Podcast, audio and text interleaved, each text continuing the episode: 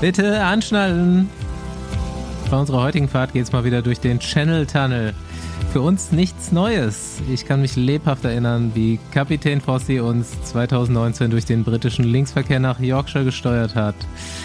Und ich war mehr als froh, damals meinen Lappen kurzzeitig zur Polizeiinspektion nach Bielefeld, Grüße gehen raus, geschickt zu haben und mich dieser Challenge nicht stellen zu müssen. Heute geht's nach Wales, ein First-Timer für mich. Ich bin gespannt. Wie angekündigt, auch mal einen Worldwide Besenwagen im deutschen Bus unterzubringen. Und dazu noch einen Podcast-Kollegen begrüßen zu dürfen. Mein Name ist Bastian Marx. Meiner ist Paul Voss. Und meiner Andi Staff. Und wir bedanken uns auch im Heimatland von Rafa für jahrelangen Support. Schaut doch dort mal wieder auf der Website vorbei oder besucht die Clubhouses in Berlin oder München für die neuesten Winterstyles. Mir ist gerade aufgefallen oder eingefallen, dass ich uns ja einmal fast ins Verderben geritten hätte, weil ich ja sehr selbstbewusst gesagt habe, dass ich mir weiß, auf welcher Seite wir fahren müssen. Und ich glaube, wir einmal abgebogen sind mit dem Rad auf die falsche, mit dem Rad, ja. auf die falsche Spur. Fast gestorben einmal mit dem ja. Rad, ja, genau.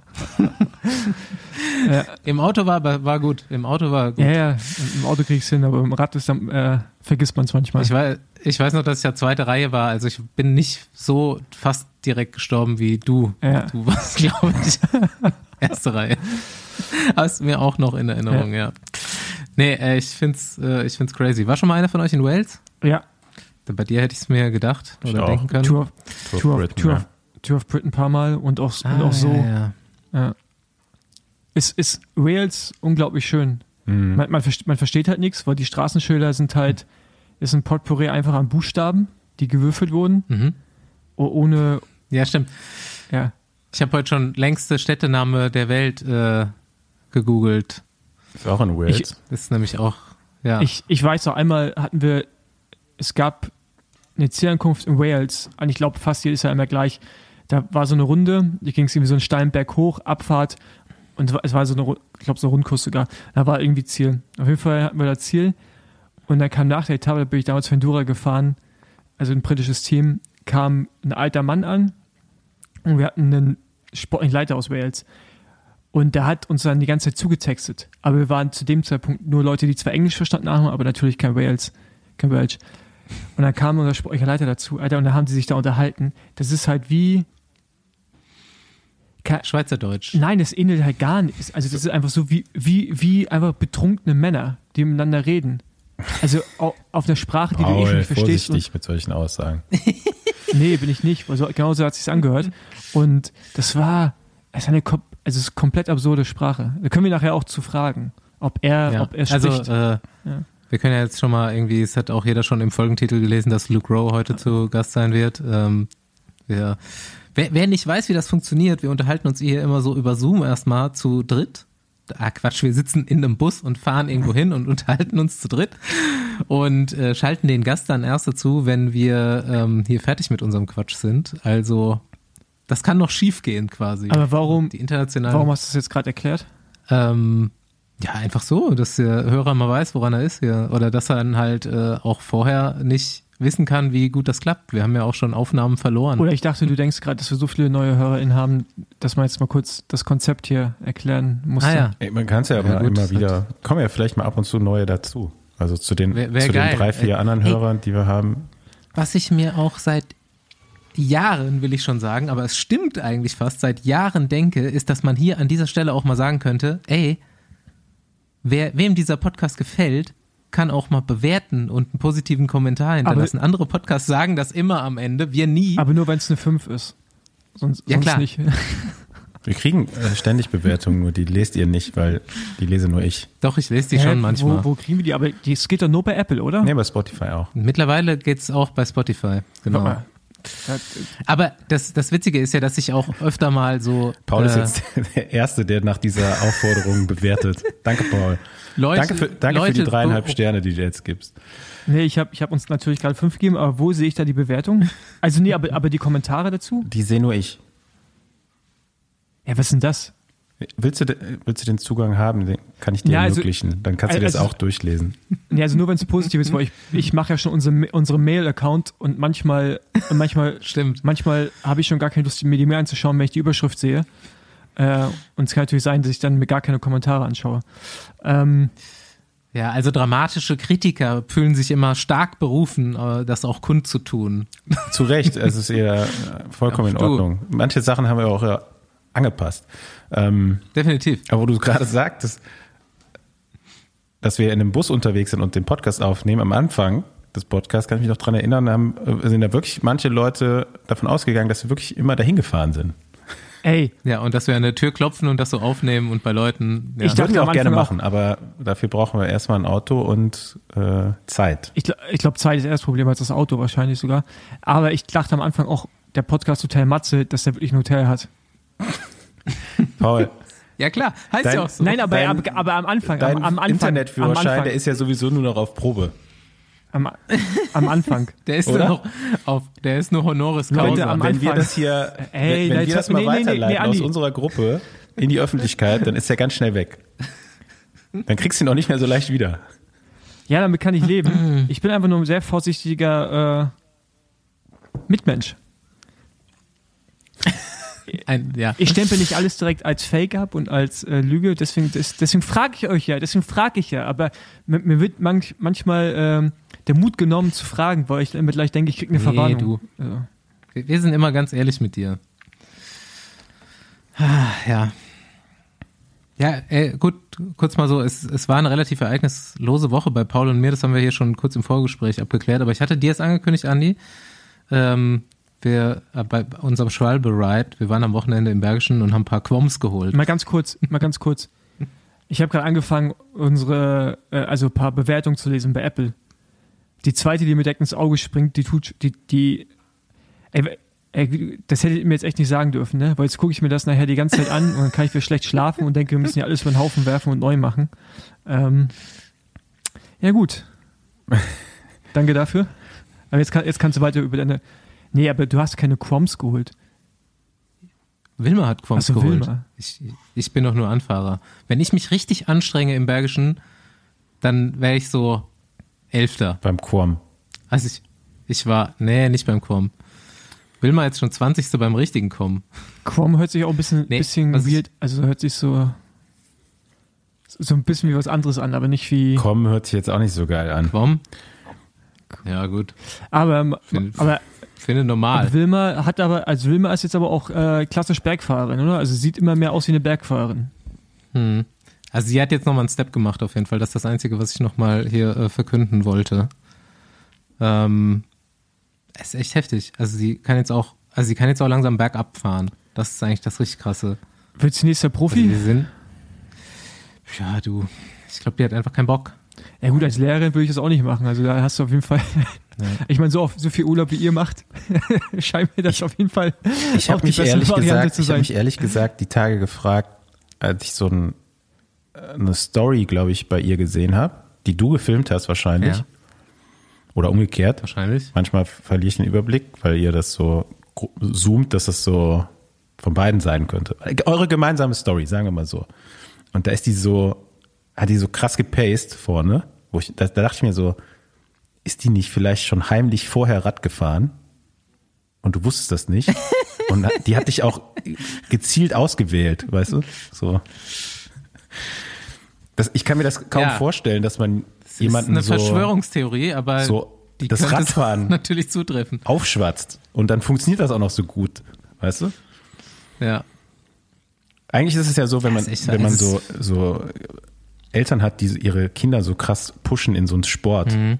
So, so ja, macht das schon fast den Eindruck, ist das eure Beziehung. Ja. Partnerin einfach aufs Rad gesetzt, Ey. angeschoben los und jetzt mittlerweile also, wird er abgehängt. Basti lebt gerade seine eigene potenzielle Profikarriere durch seine Freundin. ja, wird ja keine Profikarriere, ist ja definitiv der äh, Fall. Aber ich würde das auch unterstützen natürlich. Ne? Also Andi sagt ja, ich bin der größte Radsportfan der Welt, ja, da auch. also ist das Gleiche. Aber ich glaube, ohne, ohne Scheiß, nur noch mal so als Fazit.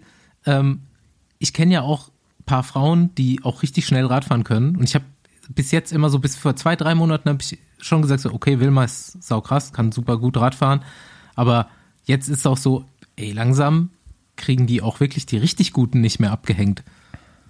Es, äh, mal gucken, was, wie das noch weitergeht.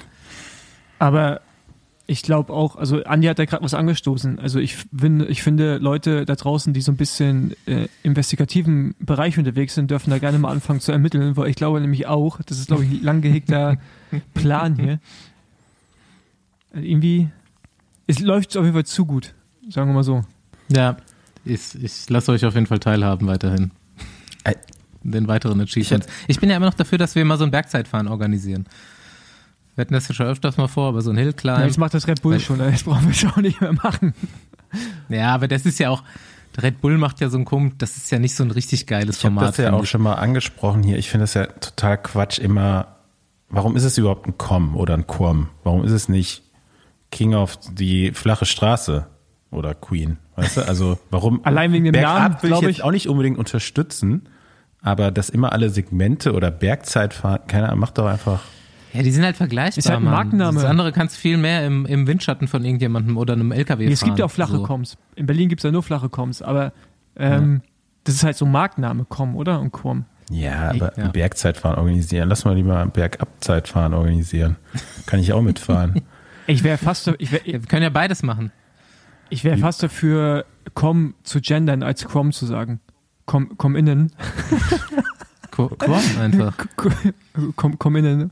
Anstatt Crom hört sich echt hart. Es ist, äh, ja, egal. Es ist halt Queen of Mountain. Ja, ich Mann. weiß, was Queen of Mountain, ich weiß, Völlig, das, völlig normaler, äh, völlig normale Bezeichnung. Ich finde eigentlich nur das um- Mountain in dem Ding nicht so gut. mich stört ja auch nicht das King oder das Queen. Also, Aber ja, wenn wir gerade schon über Mountain sprechen, äh, ich habe nämlich doch zwei Sachen diese Woche erlebt, mit die ich gerne mit euch besprechen will. Eins davon äh, kam mir nochmal ins Bewusstsein beim Telefonat mit Linus Gerdemann, wo wir tatsächlich über diese Etappe, die Basti vor zwei Wochen jetzt abgefahren ist, oder die Bergankunft nach Akalis in Andorra, äh, die Jan Ulrich 1997 gewonnen hat, äh, da haben wir irgendwie drüber gesprochen. Ich weiß gar nicht, wie wir drauf kamen. Und dann haben wir uns das Ergebnis nochmal angeguckt. Fahrzeit bei dem bei der Etappe könnt ihr mal schätzen. Asozial lang, oder? Pa- pa- das war so sag- sechs nee, Stunden. Ja, okay. Deine, du sagst sechs Stunden, Paul. Sag mal, wie lang war die Fahrzeit der Etappe damals? Ich sag noch mehr. Ich sag 6,20. ich glaube, es war, ich glaube, es war kurz vor sieben Stunden. Ich habe mir es nämlich auch noch mal irgendwann angeschaut. Es war so Es absurd war- lang. Es waren sieben Stunden 46. Oder Man so, muss ja. dazu sagen, das war Eta also in der, in der zweiten Tourwoche. Alter, 7 Stunden 46, das, das ist Gravel-Rennen, ist das Ultra Distance. Ja, Weißt du? und es war während einer drei Wochen Rundfahrt. Es war während einer drei Wochen Rundfahrt. Also wahrscheinlich die richtigen Fans, die wissen jetzt, äh, welche Etappe das genau war, aber ich glaube so äh, 14 oder sowas. Ja? Also mitten, mitten in der Tour, du hattest auf jeden Fall schon gut was in den Beinen und danach auch. Jetzt könnt ihr mal einen Tipp geben, wie lang die Etappe war. 250. 252 Kilometer und ein paar zerquetscht. Also überleg mal, also es wäre eigentlich so, als ob du so Lüttich-Bastogne-Lüttich während einer drei Wochen Rundfahrt nochmal einbaust. Aber gut, ne, lange Etappen gab es früher immer, aber jetzt kommt ja dazu, dass da noch ein bisschen bergauf ging. Ja gut, aber die sind ja auch morgens wieder aufgestanden, als wenn sie am ersten Tag wären. Von daher ist, das... Alter. Aber, äh, guck mal, Höhenmeter. Höhenmeter. Hast du jetzt nachgeguckt, oder was? Ich habe jetzt nachgeguckt. Paul, gib mal, eine, gib mal eine Schätzung. Wir hatten ja jetzt, glaube ich, vor, war das sogar dieses Jahr die schwerste Tour-Etappe seit so und so vielen Jahren? mit- 97. Nee, nee. Seit, ja, keine Ahnung. Also, und die hatte, Also, keine Ahnung, 5000 noch was Höhenmeter, oder? ja, also dann wahrscheinlich auch so zwischen 5,5 und 6, gehe ich mal von aus, oder? 8.500 Höhenmeter. Ah nee, das, kann nicht stimmen. Das, also, ist, also das steht auf Pro Cycling Stats. Die Ja, sind okay, aber 32er gut, Schritt das- gefahren, Paul. Nee, aber die, aber, Über ja, acht ja, Stunden aber, fast. aber die GPX-Daten möchte ich gerne nochmal auswählen. Also 8,5, ist mal ohne Scheiß, 8.500 Höhenmeter. Das, das heißt, du müsstest viermal, also du müsst den Berg nach von, vom, vom Tal Andorra. Es ist ja Ever Everesting. Nee, nee, die sind Ja, ja, äh, gestartet auf französischer Seite. Ja, aber ey, Andi, 8000 Und eine- Höhenmeter. Gute Runde gefahren, glaube ich.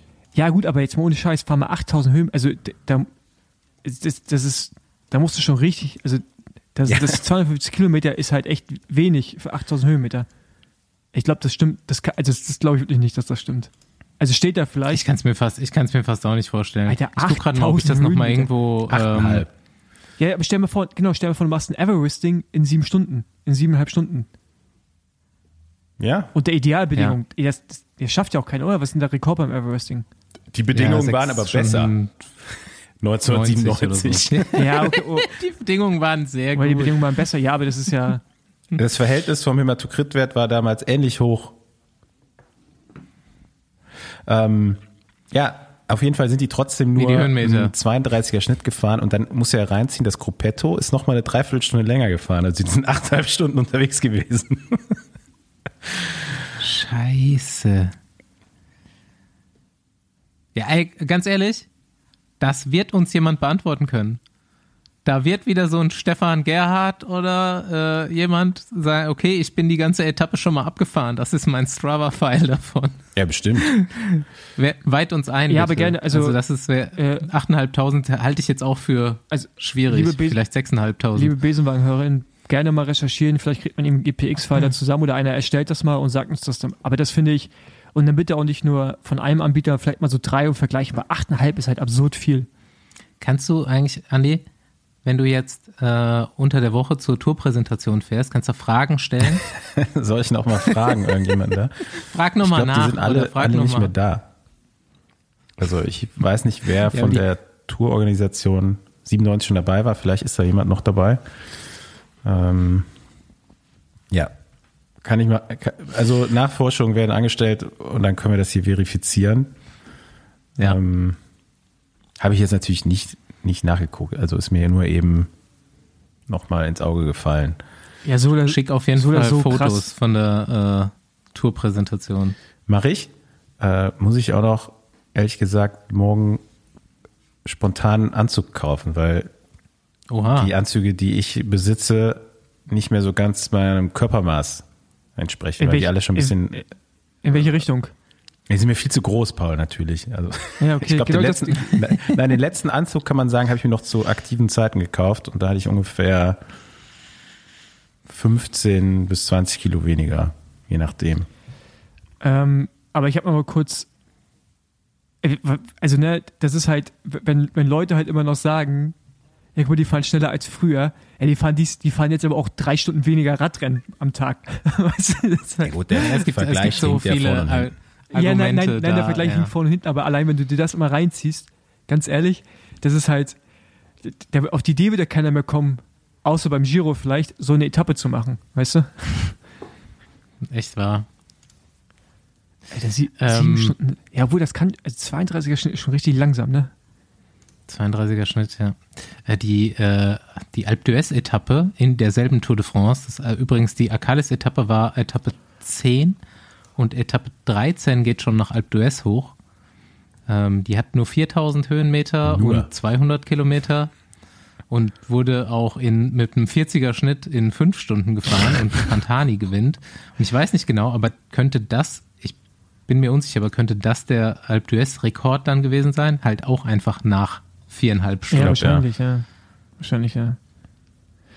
Oh Mann. Ja, also völliger Quatsch, wirklich. Mann, oh Mann, was habt ihr euch eigentlich gedacht damals? Ja, Alter, das, ey, das. Ja, nee, ist egal. Lass uns nicht anfangen. Ja, ist ist, egal. ist, komplett, ist Ja. komplett absurd. Okay, lass mal, lass mal in den, in diese neue Sportart reingehen. Straßenradsport äh, nach 2008. ähm, es ist nicht ultra viel passiert. Ähm, gibt irgendwie so ein paar Wechsel-News. Äh, zum Beispiel, dass äh, das Trek Devo Team jetzt dann die finale Zusammensetzung bekannt gegeben hat und dass es wirklich Niklas Behrens aus Bremen oder Bremer Umland geschafft hat. Äh, hast du Ich habe ein T-Shirt? T-Shirt mit Niklas Behrens jetzt. Ah, geil. Ja, ich sehe Vielen das Dank an Janis an ähm, der Stelle. äh, wie, wie, Ja, das ist leider geblurrt. Aber, ey, Ja, ich warte mach, warte, ich mach's. Ey, jetzt mal, wir, wir, uns wurde jetzt erklärt, wie man jetzt die Kamera einstellt beim neuen. aber jetzt, jetzt mal kurze Frage. Nach die, diese T-Shirts, die Little, die Little Track da immer macht, sind die, kann man ist die irgendwo nicht, kriegen? Noch Das nicht. ist nicht, äh, das ist quasi, äh, das kommt aus der Das Twitter-Bubble. Fan. Das kommt von der Twitter-Bubble. Ähm, man kann schon fast sagen, die Twitter-Bubble hat jetzt ihren ersten Profi-Aspiranten geboren. Nein, aber nee, Ja. aber jetzt, aber jetzt trotzdem noch mal kurz. Aber die T-Shirts macht nicht Little Track, postet das so auch oder ist das irgendwie ein Fake-Account, auf den ich reingefallen bin? Das ist doch Little Track selber, die das posten. Mm, ja, Die die, haben das, glaube ich, übernommen. Die haben das, ja. glaube ich, übernommen. Aber Fahrervorstellungen posten die so, ja. Genau. Und äh, also es gibt ja von Tayo das auch. Kann man, gibt's die erhält? Also ganz ehrlich, wenn es die geben würde, würde ich kaufen. äh, ja, würd mir so ein Teil- keine Ahnung. Also kannst ja, Ja, ich kann mal anfragen bei, bei Little Track, ob die das nicht jetzt für jeden Fahrer so machen wollen. Ja, aber von wem hast du Äh. Sneak das bekommen? Aus der Twitter-Bubble habe ich das bekommen. Ja, aber Die das haben mir ist das, das, nach Hause geschickt.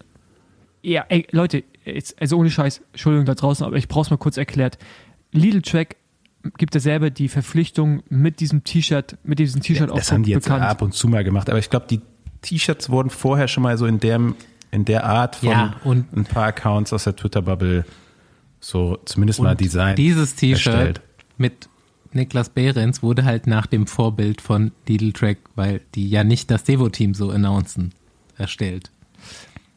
Ist jetzt Gut, äh, weil die haben, die haben nicht übrigens jeden Fahrer, den sie verpflichtet haben, so Sam Omen, Ja. Traktor. aber ja, niemanden aus dem Devo-Team. Devo-Team. okay. Es ist, glaube ich, wenn man sich mit Photoshop so rudimentär auskennt, ist es nicht so schwer, das Ja, natürlich. nachzubasteln. Natürlich ist nicht so schwer, aber ich, äh, ich finde es auf jeden Fall, ich finde es auf jeden Fall gut. Ich finde auch, Ja. ich finde das Milan auch gut und das Bagioli, muss ich sagen. Die sind auch, äh, Aber worauf ich hinaus will, ey, Lidl Track, Devo Team, Tim Thorn Teutenberg, Luis Leidert, Niklas Behrens, äh, gute Truppe für uns. Für Für uns in Deutschland. Deutschland. Ja, Ähm, ja. ist eigentlich jetzt eins meiner Lieblingsteams. ja, spannendes Projekt auf jeden Fall. Ähm, wird direkt auch richtig groß aufgezogen, das Devo-Team. Also ist nicht jetzt so, ein, so eine halbe Sache. Ähm, also ein guter, steckt ein guter Plan dahinter, wird viel Budget für zur Verfügung gestellt und ist, glaube ich, auch so, äh, wie man bei anderen Teams gesehen hat, auch einfach jetzt die Zeit, wo man als World Tour Team eigentlich nicht mehr drum herum kommt, ein eigenes Devo-Team zu haben. Also es geht ja jetzt in, bei manchen Teams schon weiter, dass schon bei den Junioren quasi eine Art Förderstruktur geschaffen wird, ob jetzt mit einem eigenen Team wie bei Bora oder halt mit Partnerschaften mit Vereinsmannschaften. Ähm ja, aber auf jeden Fall spannende Geschichte bei Track. Nächstes Jahr erstes, erste Saison für die Nachwuchsfahrer. Gute Truppe, haben sogar schon Verpflichtungen für das Jahr danach bekannt gegeben. Also da ist ähm, Makel Irisa, ähm, Mhm. ehemaliger Profi von Track, mit dem ich auch noch zusammengefahren bin, so der verantwortlich für die der? Mannschaft. Makel Irisa, ach so, ja, ja. Der Baske, ja. Michael Irisa, ja. hört sich alles ganz gut an. Drei deutsche Fahrer. Let's see. Aber ich habe mal kurz eine Frage. Ihr seid ja auch so ein Ding drinne. Was passiert mit deutscher KT-Szene? Stirbt die jetzt langsam? Wie, wie kommst so, du drauf? Äh, auf die Zukunft gesehen mit den Devo-Teams von den World Tour Teams. ja, nee, ist aber ne? so eine Frage. Also irgendwie so, ich Ja. weiß nicht, das Team, wo Ja, das, das also- Team, wo Niklas Bernd äh, dann Stagiaire war, wie hieß das? Stork? Ja, Stock Stork, Metropol. Metropol. Genau. Ich weiß nicht, also da gehen ja irgendwie acht Fahrer weg, habe ich nur gesehen. Ähm, ja, also habe ich so irgendwie, also irgendwie, also ich habe eigentlich das Gefühl, dass es richtig vorangeht, sagen wir mal so. Ja, es ist natürlich Äh. unheimlich schwierig für ein, ich sag mal, ein KT-Team mit einem Budget von einer World Tour Mannschaft zu konkurrieren. Ähm, Mhm. Weil auch gerade der Anspruch für die U23-Fahrer in den letzten Jahren extrem gestiegen ist. Also der Trainingsaufwand, der da betrieben werden muss, ähm, ist ja eigentlich schon gleichzusetzen mit dem eines Profis. Und dementsprechend muss natürlich auch eine Voraussetzung dafür geschaffen werden. Das heißt, der Fahrer muss entweder die Möglichkeit haben, über eine Mannschaft oder über das Team genügend Trainingslager machen zu können oder die irgendwie selbst finanzieren können. Ähm, und ich sage mal so, die Budgets von den KT-Mannschaften, die lassen sowas eigentlich selten zu. Ne? Und äh, ist natürlich auch kaum sichtbar, so eine Mannschaft. Also sind ja eigentlich alle abhängig von irgendwelchen Mäzen, Gönnern, die solche Mannschaften unterstützen, weil der Werbeeffekt, den man durch so eine Mannschaft erzielen kann, der ist ja eigentlich nicht vorhanden. Also das wird schon eine Herausforderung sein. Zumindest ist er, wäre er nie in dem, in der Relation, dass es sich lohnen würde, die nötigen Summen Naja. zu investieren. Also man muss da ja schon über einen hohen sechsstelligen Betrag sprechen, die man da braucht Mhm. als Budget. Eher sogar einen siebenstelligen mittlerweile. Ne, weil als U23-Fahrer sind wir, glaube ich, noch nicht an dem Zeitpunkt, wo es, wo du es machen musst. Aber es geht schon in die Richtung, dass da auch Höhentrainingslager und so weiter äh, gemacht Mhm. Du werden, fährst um halt gegen viele Leute. da erfolgreich sein zu können. Wisst ihr ungefähr eine Zahl, was, was ein Track-Team hat? Also ein Little Track Devo? Nee, kann man, glaube ich, nicht so pauschal sagen, weil da natürlich ein Budget vorhanden ist für letztendlich drei Mannschaften. Ja, also es gibt ja das World Tour Frage. Team der Männer, der Frauen und das Devo-Team jetzt. Ja, ich war. aber Also okay, da wird das, glaube ich, so übergreifend draus geschöpft. Werden die Fahrer, also kriegen die ein richtiges Gehalt oder nur eine Vergütung? Also da ist ein Unterschied zwischen den beiden Sachen. Weiß man das? Bei Jumbo we weiß man es, glaube ich. Ja, das da? variiert noch Also ein bisschen, würde ich sagen, zwischen, also Basti, ich wollte es jetzt nicht vorwegnehmen. Mhm. Also es geht natürlich auch in den Devo-Teams schon um Beträge, die ja, im fünfstelligen Bereich sind. Und bei anderen Devo-Teams redet man dann eher von, noch von einer Aufwandsentschädigung, die man mit einem schlechten Ausbildungsgehalt vergleichen kann, würde ich mal sagen. Mhm. Also ab 500 Euro monatlich. Ähm, Okay.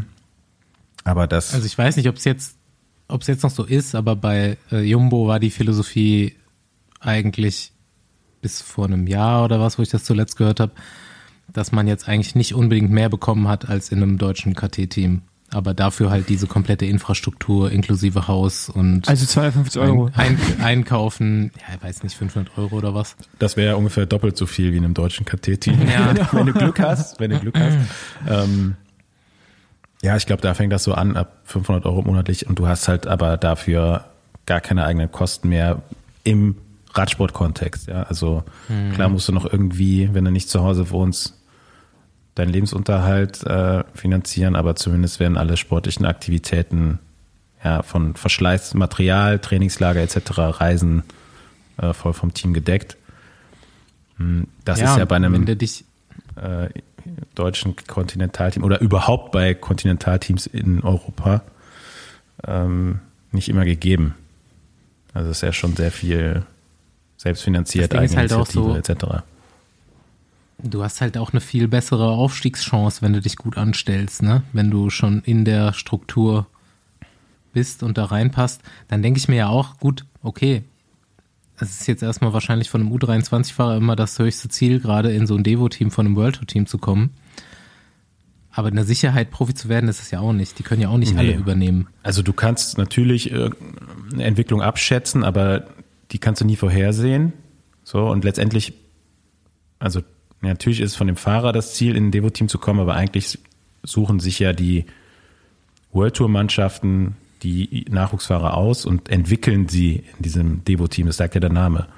Ähm, Also eigentlich ist der Weg schon ein bisschen vorgeebnet. Natürlich, ne, du hast 15 Fahrer in so einer Mannschaft ungefähr, äh, können dann nicht alle ein, zwei Jahre 15 Leute Profi werden. Ähm, aber der Plan ist natürlich, die Jungs so zu entwickeln, dass die innerhalb dieser vier Jahre maximal ähm, so weit sind, dass sie dann als Profi einsatzfähig sind. Und da fahren die Teams natürlich auch andere Strategien. Also bei FDJ sind es auch nur ein bis zwei, so die vorgesehen sind in Ausnahmefällen vielleicht noch ein drittes Jahr. Andere Teams sind dann ein bisschen langsamer oder ziehen die Entwicklung dann tatsächlich über drei, vier Jahre in der U23. Aber das ist auch meistens dann individuell, wie schnell reifen die Fahrer ne, auf verschiedenen Ebenen. Also nicht nur physisch. Also du musst ja auch irgendwo bereit sein, äh, mental so ein, so ein Profi-Dasein zu führen. Nächste Runde Trainingrunde, gesponsert von Ey, letztes Mal habe ich es schon anklingen lassen. Ich habe letztens mal äh, was in meinem Logbuch verändert. Und ähm, ich glaube, darum ist so eine der Hauptsachen, worum es in WUP geht. Äh, auch wenn es nicht jeder direkt mitbenutzt, sondern so von Tag zu Tag über seine Werte lebt. Aber das hat mich schon mal wieder überrascht, weil ich, also ich habe es natürlich selbst äh, vermutet, dass es scheiße ist, aber ich habe mal so den Reiter zusätzlichen Zucker eingegeben und habe das immer angeklickt, wenn ich abends vorm Schlafengehen noch irgendwas Süßes gegessen habe. Und ich habe einfach innerhalb von zwei Wochen so eine ultra krass negative Auswirkung davon bekommen. Also auch so als Mitteilung. Du kriegst ja dann immer, wenn dir mal so diese Auswertungen von diesem Logbuch, also wer Whoop noch nicht hat, morgens, wenn du aufwachst, wirst du gefragt, wie war dein Tag vorher? Und dann kannst du so Sachen einstellen, die du immer machst oder nicht machst und die dann so ankreuzen. Und das habe ich halt damit gemacht und dann nach zwei Wochen kam halt raus, dass das halt eine super negative Auswertung auf meine Erholung hat. Also ich habe, ich nutze das Logbuch auch, aber hauptsächlich um den äh, flüssigen Zucker damit zu tracken. Und äh, also wenn es dir nicht in dem Augenblick schon bewusst ist, am nächsten Morgen siehst du es halt direkt in den Zahlen. Ähm, also verändert das euer Verhalten? Also ich habe natürlich vorher schon versucht, äh, irgendwie das nicht zu machen, aber so, wenn man es sieht, dann ist man schon nochmal bestärkt da drin auf jeden Fall. Also das hat mir direkt so die Auswertung gegeben, es äh, zieht sechs Punkte von meiner Erholung ab. Abendlicher Zucker dann. Also Echt? minus sechs. ja, du kannst es So viel äh, echt es. ganz gut nachvollziehen. Also dieses äh, Logbuch, das lohnt sich wirklich. Als Besenwagenhörerin oder Hörer erhältst du also ab jetzt 44 Euro Rabatt auf Zubehör deiner Wahl, wenn du den Code Besenwagen während des Bezahlvorgangs eingibst. Und check auch gerne in unsere Besenwagen-Gruppe auf der Whoop-App ein und schau dir an, wie Andi, Paul oder ich erholt sind. Den Code dazu und die restlichen Infos findest du nochmal bei uns in den Shownotes.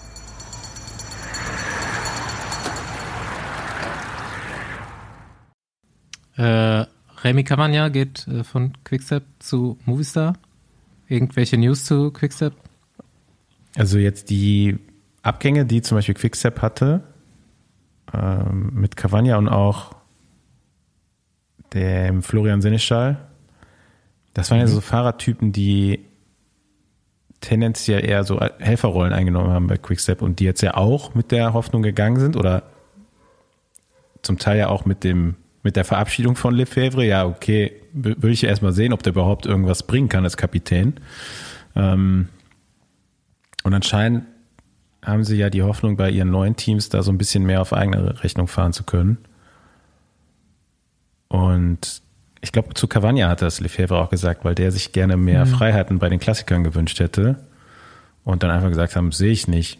Und dann kannst du auch gehen, wenn du willst. Also will ich dich nicht aufhalten. Muss ich sagen, sehe ich jetzt auch nicht.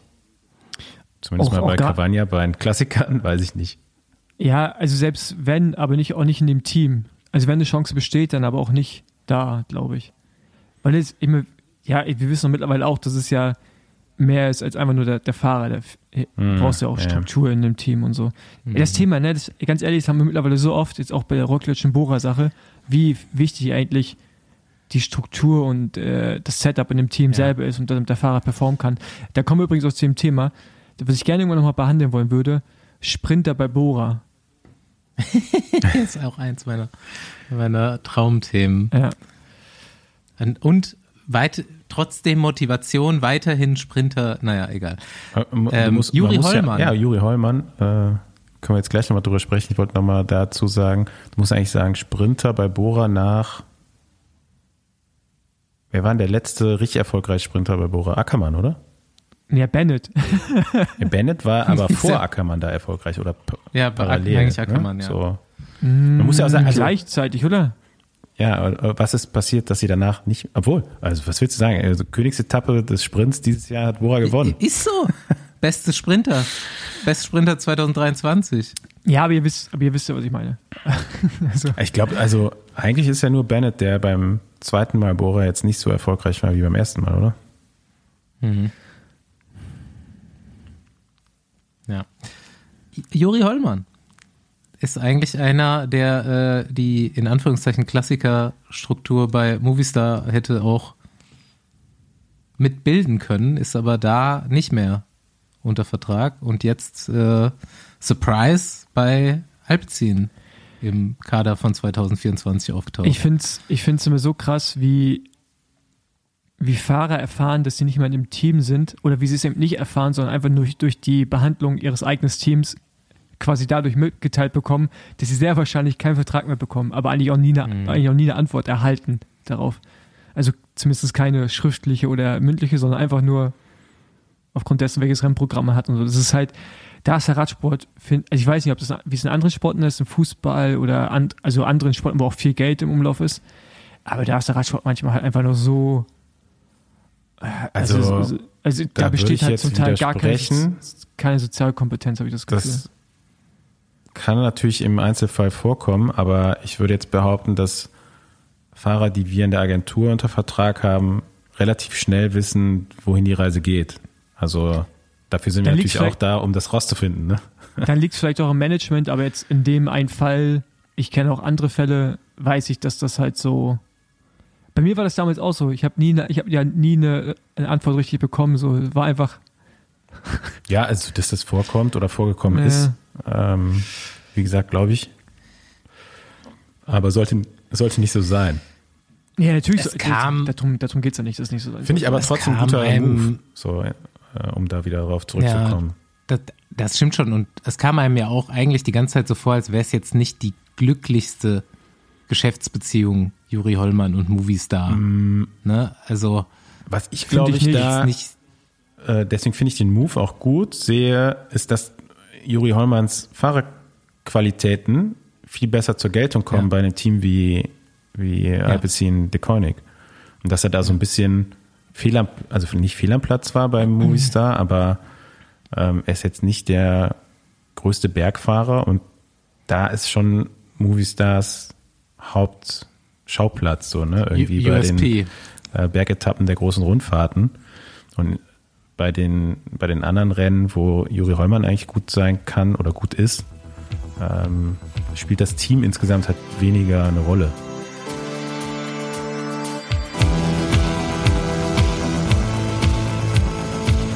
Alright. Besenwagen has some first timers still in 2023. We uh, popped in in Cardiff to welcome Luke Rowe on the first Besenwagen International in a normal episode. So, hi, Luke.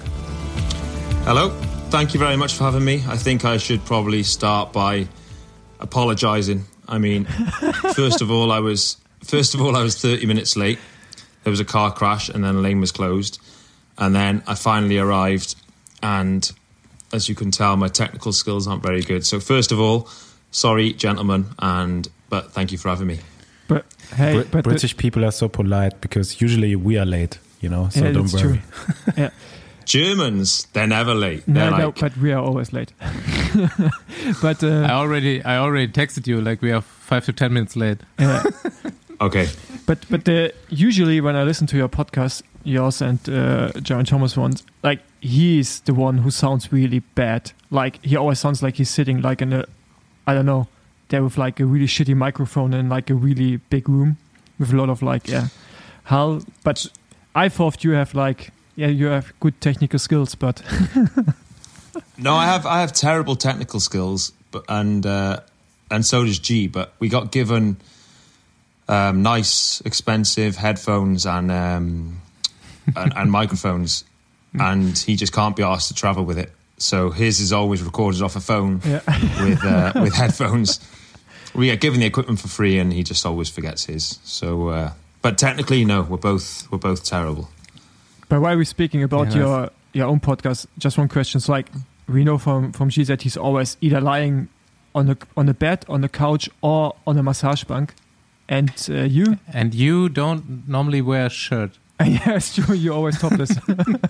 Do you know? I almost took my top off for this, and I thought, ah, it's, uh, it's a bit of a tradition. First of all, well, everywhere I went was hot, so I took my top off, and then people started twigging onto it. So I thought, it's a tradition. Fuck it, I'll just never wear a top for a podcast. So, I, yeah, if you feel comfortable, just take it off. so, so you, you can't Nice. you can't see it, but yeah, he, he does it now. do you know what? That feels better. Yeah. Now, uh, now I'm ready to rumble. And now, now you look like yourself for me. Uh, at first, what I have to do first here is to give a big shout out to my mate Messerschmidt, who uh, actually hit you up, uh, I guess, inside a stage of the uh, Tour of Croatia, or Yeah, it was just- or directly after the final stage, he, uh, he Ah, came up to me and he said, "We've got this uh, podcast. that A lot of my good friends run it. Would you be up for going on it?" I said, "Yeah, sure." so, yeah, cheers to that fella. yeah. Jonas Messerschmidt, uh, KT Team, Santic Wibatech. Thank you. Thank you, Jonas. Good story, actually. I didn't know that. No, I, I didn't know either. no, he texted me while racing there. I, Luke Rowe is here, and I think he's pretty cool, a cool dude. And I guess when I ask him, he won't say no. yeah, go for it. Go for it. Maybe you're also becoming more famous now for your podcast, or start becoming more famous for it. That's the experience Paul and I had. You know, when we started this podcast after our careers, it was like, okay, some now nowadays like I, I you also had an active career. I didn't know that. I thought you were just doing a podcast. You know, mate. You know, people they don't really. Uh, hang on, I'm just going to check my phone because it's gone to sleep. Yeah, it's good.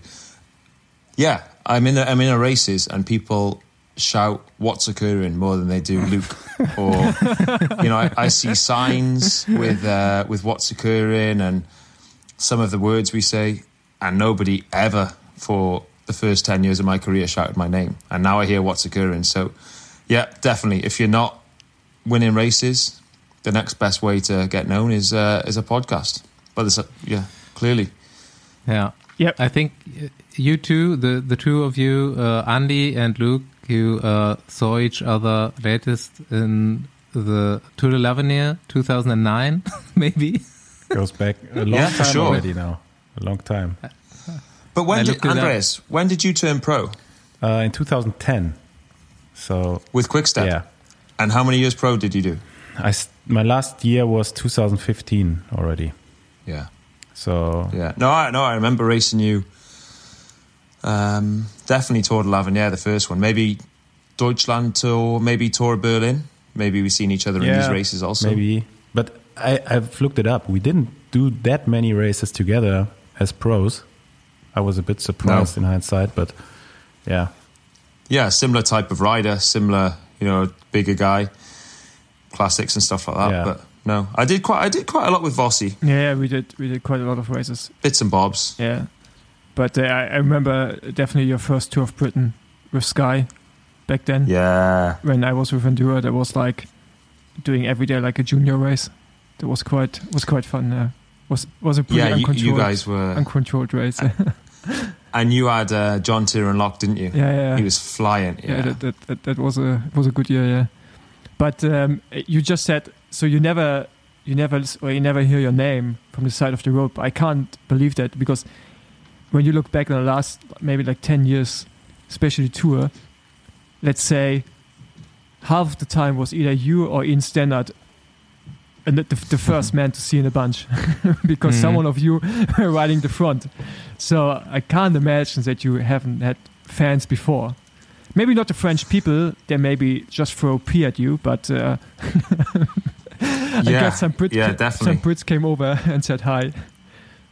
No, definitely. I think um, throughout my career, you know, I've, I've done a lot of that kind of work, and it's something that I've I've learned to love, and it's something that actually we do less and less, more less and less now. Obviously, with not having the success in the Grand Tours, but there was definitely a long period of my career where it was spent, you know, riding on the front and uh, and with Ian Stannard so much. And mm. you know, when you ride in the front with someone and you're chopping off two of you and you're saying, you know, how are you? How do you feel?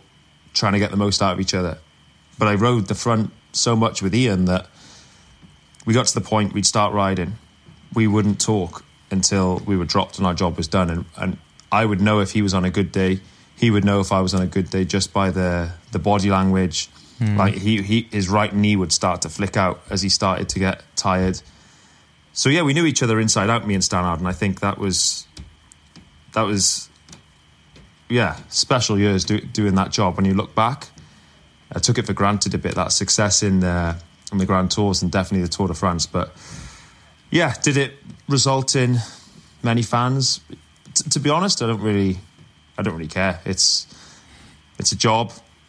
It's a it's a, uh, it's a hobby. It's something the sport that I've fallen in love with, and you know I think I get credit for what I do. do but if I didn't, it wouldn't bother me either way. But certainly the recent years is hundred percent more what's occurring flags or, or sorry fans than there is Luke Rowe fans. Hundred percent. Yeah, I, I think before we um, get to know you a bit better. I just have like a, a follow up question because you just mentioned that was a big part of your career. Are you missing it to not riding the front anymore? And are you feeling lost at the moment sometimes in races so that you just don't know what to do with yourself really? Yeah, it's. Do you know the one thing I'd say is, so I rode the. I didn't ride a Grand Tour this year. Um, had a few problems, this and that, but the previous eight years I rode the Tour de France, and five of the eight uh, when I was there we won. So obviously that was the focal point of the season. Mm. It was always a massive build up to the Tour de France. You, well, you do the classics, and then you turn the page, and it would be all eyes on the Tour de France. Um, you know, going there with a big leader, doing the Tenerife camp, then Dauphiné or Swiss, and then to the Tour, and that was such a focal point of the year, obviously. And you go there, you won that, and then after that, you know, the second half, the last part of the season was kind of a write off. Nobody, your job was done for the year. So I definitely missed the success in the Tour de France, and probably mm-hmm. I didn't realize how special it was to win a Tour de France until you've gone five years without doing it. Because the first five years I went, we won every year. So it was like five from five in the first five years. And you took it for granted. And looking back, just that uh, to play a small piece in that big puzzle and um, was very special. And to come onto the Champs Elysees and just have a little bit of yellow on your jersey to to represent your part of the, the winning team was, yeah, incredible. But now, do I miss? Yeah. Do, do I feel lost? No, I think um, you know there's lots of different jobs to do in the team, lots of different roles. We've got a lot of young riders, um, so I've got to look after a lot of them. So it's it's with time things change. It things change. So I'm enjoying the new the new challenges. Okay, let me. Normally, I do this uh, in the beginning when we have a guest, but uh, let me introduce you a little bit. But I would say uh, normally we have like this is episode 241. and we nearly always have a guest, and normally the guest is uh, German speaking. And I have to do an introduction because sometimes I don't know if the listeners really know the guest we have. But with you, I'm pretty sure you say you don't have so many fans, but I guess every second fan in Germany knows Luke Rowe and uh, what he's doing. Especially after the Tour de France are- 2019, I guess. Yeah. Luke is 33 years old, is from Cardiff, where he's uh, sitting at the moment. And um, yeah, he got European champion 2007 in Cottbus in the team relay on the track. And um, he's riding in his 12th season, I guess, for team now Ineos before Sky. And he's been part of, he already said it, five Tour de France victories in 2015, 16, 17, 18. Uh, 15, 16, 17 was with Chris Froome. In 18, it was with Geraint Thomas. And in 2019, it was with Egan Bernal. There, he got disqualified. Maybe we can have a just small conversation about that. But also, Luke was, yeah, a pretty good classics rider. He got an eighth place in Paris Roubaix in 2015, was fourth in Omloop 2017, in the same year, fifth in Tour of Flanders, uh, third in Kuurne Brussels Kuurne, and sixth in Omloop in 17, and sixth in Dwars in 2019, which are pretty massive results. Yeah, that's for now. Maybe we can drive in a little bit of your classics career. Yeah, sure. So pretty massive results in the classics. Yeah, I think um, there was a, there was a period of time where uh, the the team Sky, as it was then, was like ninety nine percent focused on on the Tour de France and and one percent focused on the classics, and uh, they never really recruited like a big guy to big leader to go for the classics and try and win there. So it was kind of the the cast offs and, and the guys that were left over from the Grand Tours that were kind of thrown in the classics and, and hope for the best. Um, and and with that came opportunities, which which I relished. Um, I, I, don't think I was ever a big leader or a guy who's turned up on the start line as a favorite mm-hmm. or as one of the strongest, but I was a guy who could. I knew the races well.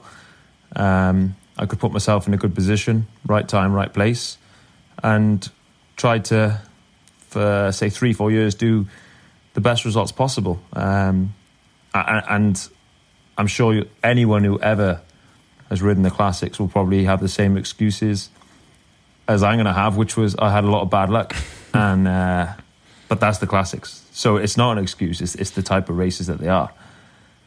But uh, so yeah, particularly in Roubaix, I think that's one race where I look back and I think there's a little bit of unfinished business. I want I would have wanted more out of that race.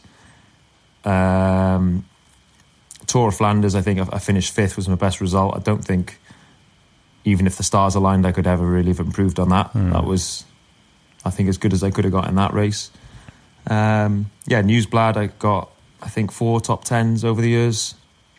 Kuurne third in in one year. So yeah, I think I can look back at them years and, and be happy with what I've I've done. Uh, now in the last couple of years, you know, I, I, just to be honest, I just can't race them finals. I can't. I'm not good enough. Um, or guys got better, whichever way you want to look at it. But so the roles changed in the last few years, and it's more, um, you know, being. Normally, I get assigned the job of being the leader's wingman. So at Flanders this year, for example, stay with Tom Pidcock from kilometre zero until I die, and do that for as long as I can. Mm. So uh, yeah, as the years go by, the, again the first few years of my career, I'm helping other people. Then I had that middle period where I was, you know, given the green light and given opportunities, and I, you know, got a few nice results that I can look back and be happy about. And now the classics are all about, you know, helping other guys, and we got a young classics team who, a lot of them don't really know the roads or the terrain, or, you know, you guys know what it is. You have to know every mm-hmm. left, right. You have to know the roads. So, trying to give as much as I can in that aspect as well. So, yeah, it's changed over the time, but one thing that hasn't changed is the passion that I got for the races. They're, they're fucking amazing. These races are, are, special. You know, as soon as you turn up for opening weekend, Nieuwsblad and Kuurne, there's there's something else about these races. There's you sense it straight away. You land and it's in the newspapers, and it's just exciting racing. I love them. Was this uh, this is Roubaix 2015? Was this the year where Wiggo wanted to win?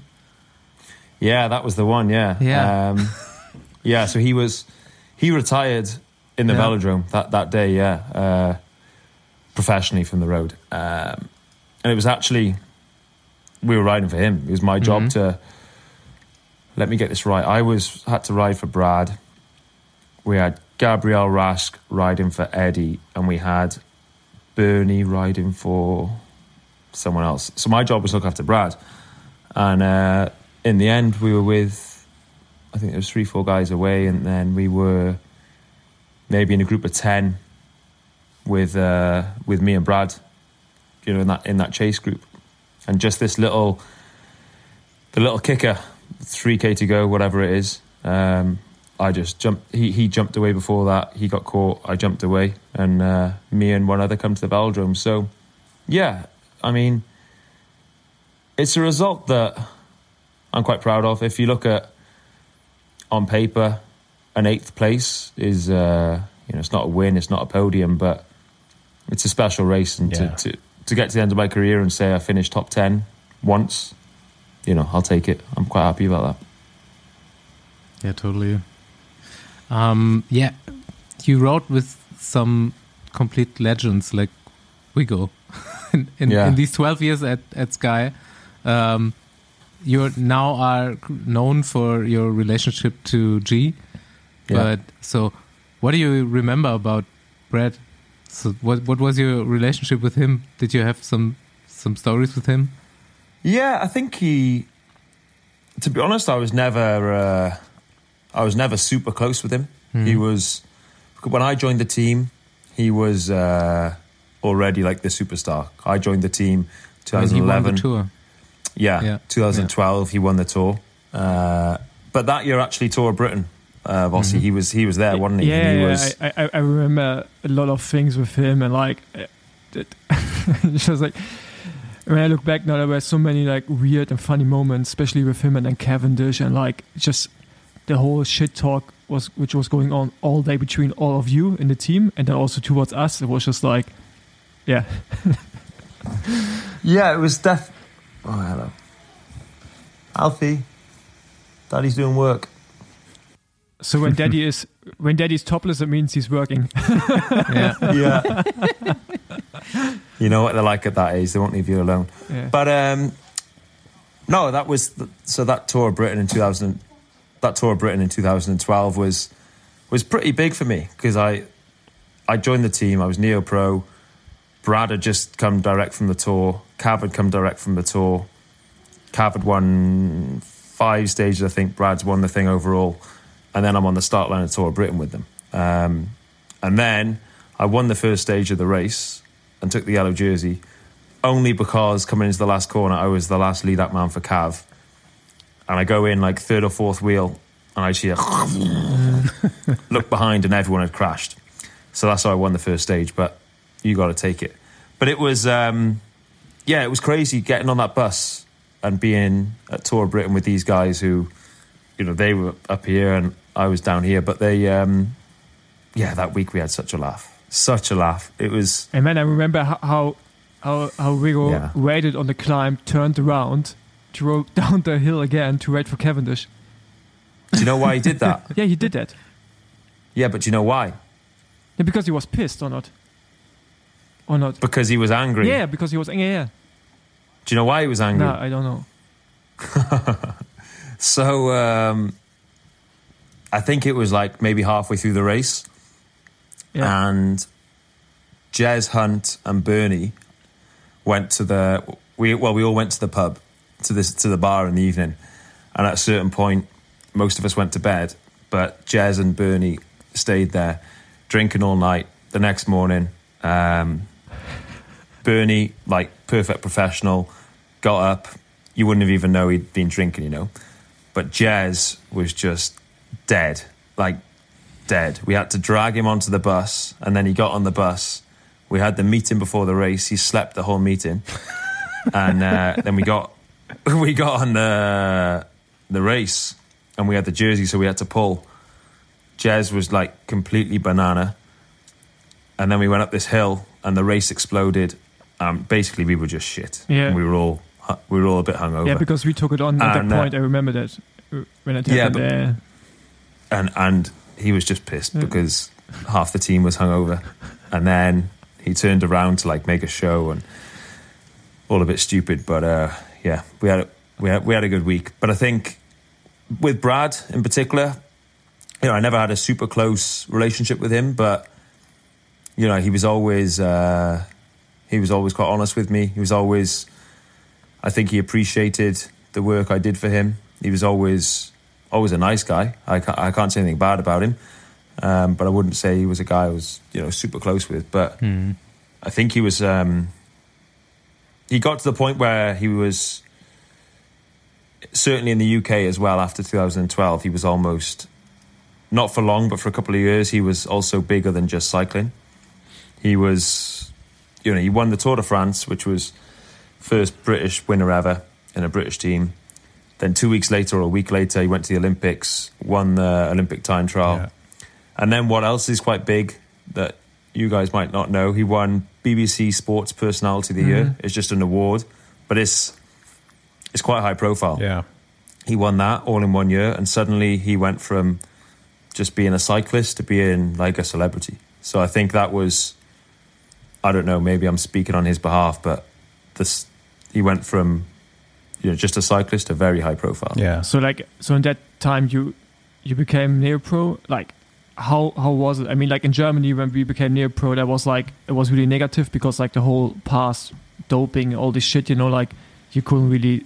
Well, like at least I didn't say I, I was a professional, or I tried to avoid it. How was it in UK? You were like, was it a different level? I mean, like probably not like football. I guess the football players were still bigger than you guys, but yeah. it it must have been crazy. I mean, I was with Endura back then, So I felt it a bit, but I guess it was far away from that what you guys experienced. Yeah, there was definitely there was definitely a big buzz around the sport because also that year I turned pro 12 was also not just the success that they had there that we spoke about, also on the track. Um, in the home Olympics, they, they won everything in uh, on the track as well, and there was, yeah, for a couple of years there was a huge buzz around the sport in general, any aspect of it, and people learned quickly what uh, you know the different riders, the teams, and they got there was a lot of interest around the sport. But in terms of the, the doping and the history, I think um, there's not a lot, not a lot change really. I think people will.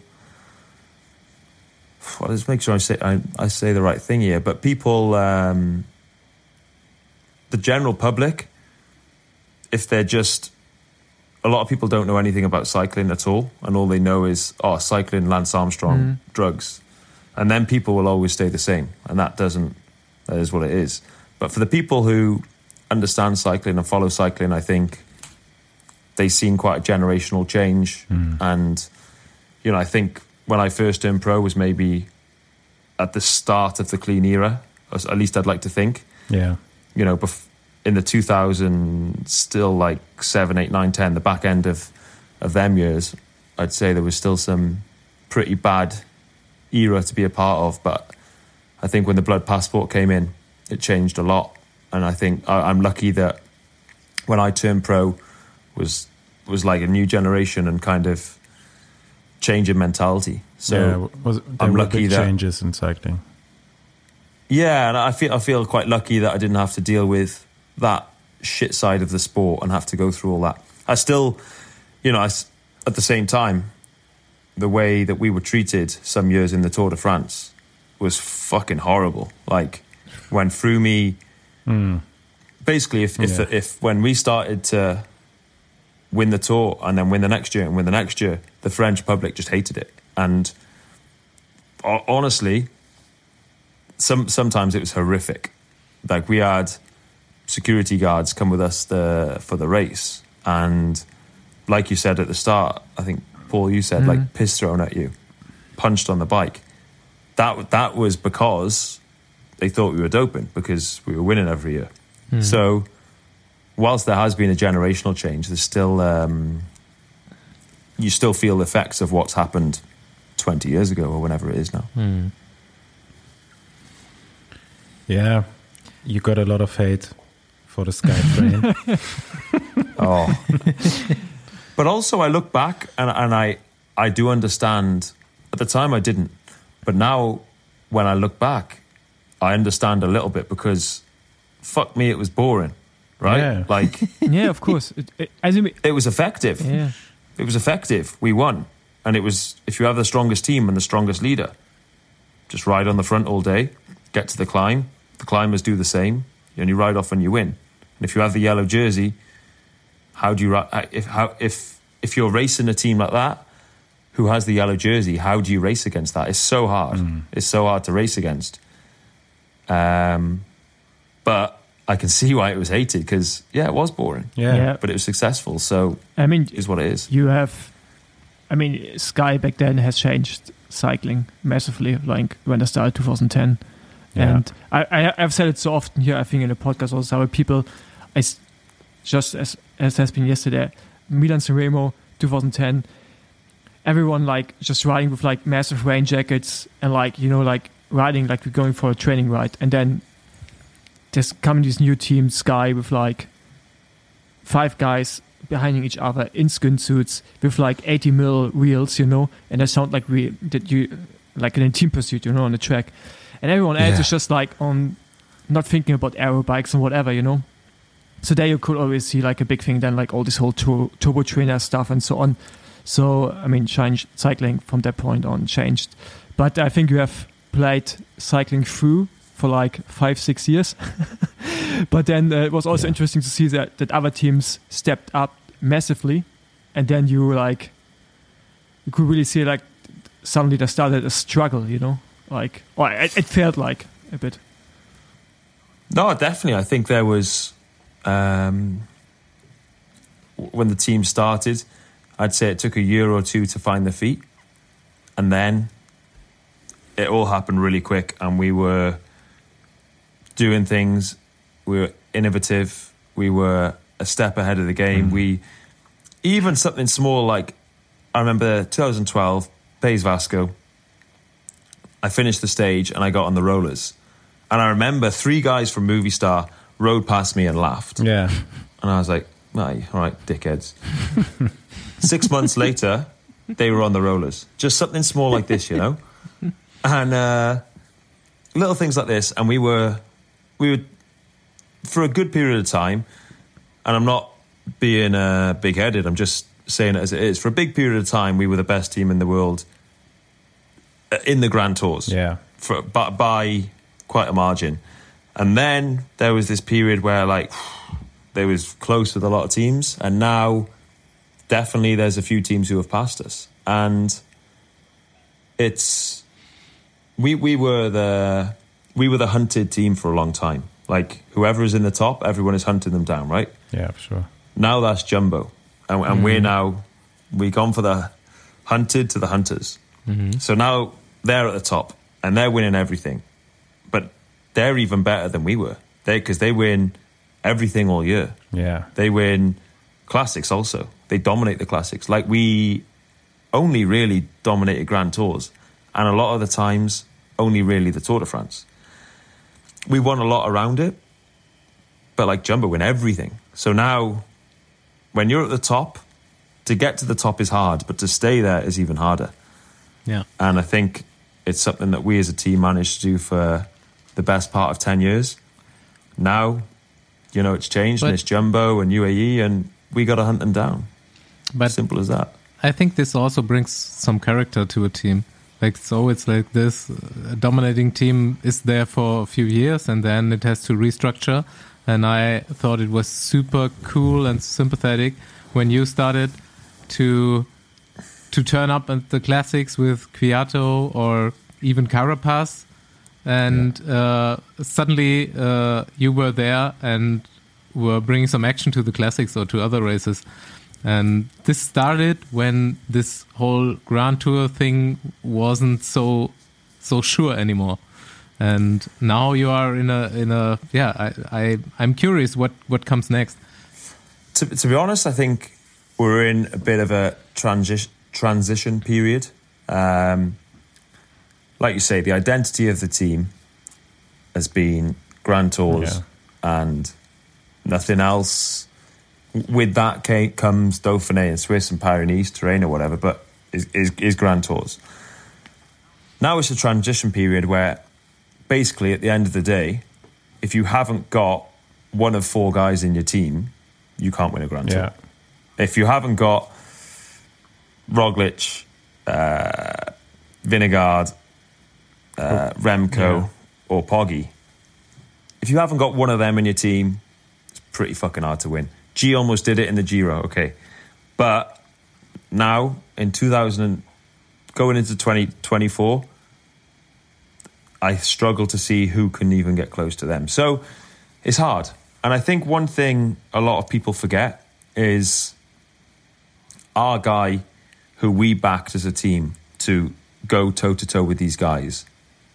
Our long term plan was Egan Bernal. Yeah. Hmm. He'd won the tour, the next year won the Giro, and they signed him as a 22, three year old. They signed him five years. He was our, he was, we had Chris Froome, we had Geraint Thomas. He was the next Yeah. guy. Everybody thought so. Before that, we had Brad. So he was the guy who was supposed to lead the team, and we would go to the tour and we'd try and win with him. And he signed next year in the January. He crashed and had this horrific accident, and he's lucky to even ride his bike. So now that leaves us in a situation where, you know, in the in the horse races, that the horse that you back is coming back from a serious injury. So, and also, you know, let's be honest, he's getting paid the salary of of the guy who he he was and the guy who hopefully he can become again. So I think people also forget that is that the guy we backed had a horrific accident. Yeah. So w- this adds to the transition. Yeah. What was your most emotional Grand Tour? As like, or with who? I mean, you won a few with like Fumia. Then, I guess maybe the one with G. I, I I don't know. Yeah, yeah. I, I have to say the one with G. Um, I think, yeah, we we grew up as kids together, like literally eight, ten year olds playing on the street and riding BMXs. That that's that's how young we were, and to think that we go from there, we pass through the categories, through the under twenty three academy, blah blah blah, turn pro together. He wins the Tour de France, and I ride next to him. It's pretty crazy story. Yeah. So that was uh, that's the most special, and also I think the way he celebrated that year. You know, I said like if you have success in the classics and then you go to the tour, the last two months of the year is like whatever. Man, it was like this. We uh, we and me and him we went together the whole time, so we celebrated big, which was amazing. We had fun, and everything we did was just drinking, partying. It was it was a lot of fun for for a long time. So that whole package, that whole yeah, I look back on it with fond memories, and right, I, I, yeah, all our friends were there. All our friends from Cardiff and Wales came over, and it was yeah, probably number one. Sounds good. Ha- have you have you ever thought of like changing the team? Yes. Um, well, yes and no. Um, yes and no, but in the end, it was always no because there was there was just no reason for me to leave. There was I didn't want any more opportunity for a personal self than what I had. The option to race the classics for myself was always there if I was good enough. Um, and then in the Grand Tours, I was a domestique. And what better team to ride for than the one that was winning them? So there was never really a reason. There was a few times discussions. There was a few times serious options on the table, but it was always, for me, not worth it. It was a British team. I know all the riders. I know all the staff. Uh, a lot of them are more than just colleagues. A lot of them are genuine friends. So there was never a reason to leave. And there was only once or twice where, you know, a- a serious offer came in and it was like, consider it, but not for long. Can you tell us? Um, one was with uh, when Greg Van Avermaet went to AG2R. CCC. Ah. Ah, no, when he went to CCC. CCC. Okay. And they needed a guy to help him in the classics, and that was, if you think then, he was really the Yeah. the king of the classics. So that was one that was quite serious. Um, what was another one? Saxo Bank. That was a long time ago. Mm-hmm.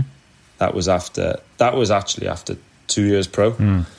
Um, and some of our staff had gone there, and they said, "Listen, they interested, and if if you if you're interested, we can definitely put something together." And then again, wasn't. Um, but more recently, there hasn't been that much interest or options because trying to persuade another team that you honestly want to leave is so hard because they say, "Oh, he's never going to leave. Yeah. There's no point even talking to him. There's he's just going to waste our time." So in the last half of my career, it was just re-sign uh, with Sky Ineos, quite long term. Each contract has been quite long, and just stay put. There's never been much negotiation. Yeah. Let's go in some some uh, side questions. If you had to choose another sport where you would be professional in, um, would it be football, rugby, or poker? Or uh, football, poker, poker, yeah. Yeah. Poker or rugby. Football, I think, is just a bit. The way they go down on the floor and mess around pisses me off. uh, rugby, good sport. Like it a lot. Poker, I play sometimes. I enjoy it. Probably you could, yeah, you can have some good fun with poker. I go poker. But you guys are so passionate about rugby. That's unbelievable. Sometimes I. I mean, you're doing a tour or whatever big like bloody race, and then you just the only thing you're talking about is like a, uh, some rugby game somewhere in the world, which you have to watch in the middle of the night or something. Some, somewhere in the Commonwealth. s- somewhere in the Commonwealth. Yeah. But it's, I think Wales is one of the few countries where rugby is the number one sport. That's quite rare. Everywhere is football, right? Everywhere, by by a big gap. But I think in Wales is actually rugby number one. Yeah, it's a good sport. So I actually you- went. It's a I went to see a rugby game last week. So really? the World on Cup. TV, yeah. I, I wasn't there in Ah, the okay. stadium, but I went to a pub with Gerald Ciolek. He's also a big rugby fan. Ah, Yeah, okay. But just a question: Is I have the feeling there's like every year is every year the World Cup or is it every two years? Every four. Yeah, I I seriously have the feeling every year you guys talking on social media about Rugby World Cup. So like that, No. uh, uh, maybe there are other the other uh, like championships as well. Then I guess, but um, Yeah, th- yeah, there's uh, there's lots of different cha- like uh, competitions, but the the World Cup is the big one. Oh, okay. Um, do you speak Welsh? No, no, strange language. Only this, only like, it's like strange people speak it.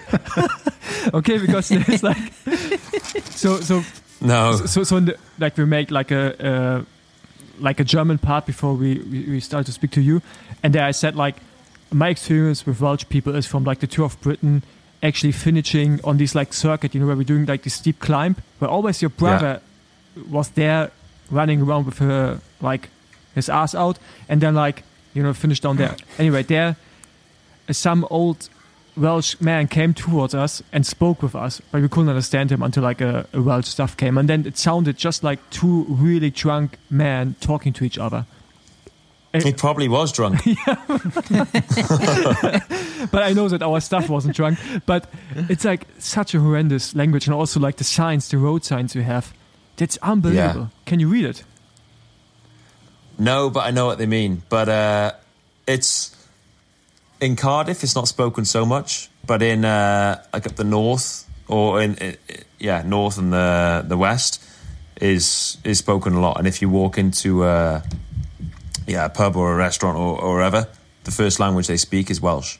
But it's uh, yeah, it, it's a real strong language, like, like really hard to understand. Really yeah, strange. But no, I, I don't speak any. I did. We did some in school, Yeah. like by you, you. But you do one lesson, one hour every two weeks, and it was just a lesson that everyone messed around in, you know. But uh, no, my Okay. Welsh is zero. But how much time are you actually spending in, in, in Wales? In Wales? Less and less. Um, maybe six weeks a year. Not Okay. a lot. yeah. So it's Not a lot. so basically the off season and then some time in between. Yeah, off season, a week for Christmas. I'll come back for a week after after Roubaix, just to reset, uh, see the family. Yeah. Uh, but no, less and less. I think honestly, there's is is too many distractions here, Mm. and I just I try and like stay on it, and then I just go and, and go off on a mad one, and I, and I just can't help it. It happens every time, every time. My friends like, wow, there's too many people who want to catch up, you know. And I've got so many good friends here, and they, ah, Luke's back. Let's do this. Let's do that. Yeah, let's go. Let's go. And yeah, it just ends up in tears. It doesn't end good. So I just try and um, stay away as much as possible. So you're based in Monaco. Yeah, I'm, I'm in Monaco, uh, and also now my eldest son is in school there. Okay. So it's hard. To, it's hard to take him Yeah. out. They're quite strict with it. So we, uh, yeah, less and less. One of the few guys left in Monaco. Yeah, there's not many, man. There Yeah. we used. When I moved, there was a lot, a lot, a lot. Now there's, I would say, 20, Yeah. 20 riders left only. Um, but they brought in some new rules and to get residency and yeah, it's it's a bit it's a bit crazy now. But uh, Yeah, it's more yeah, expensive. Even more expensive. yeah, yeah, even more expensive. Yeah, it's crazy.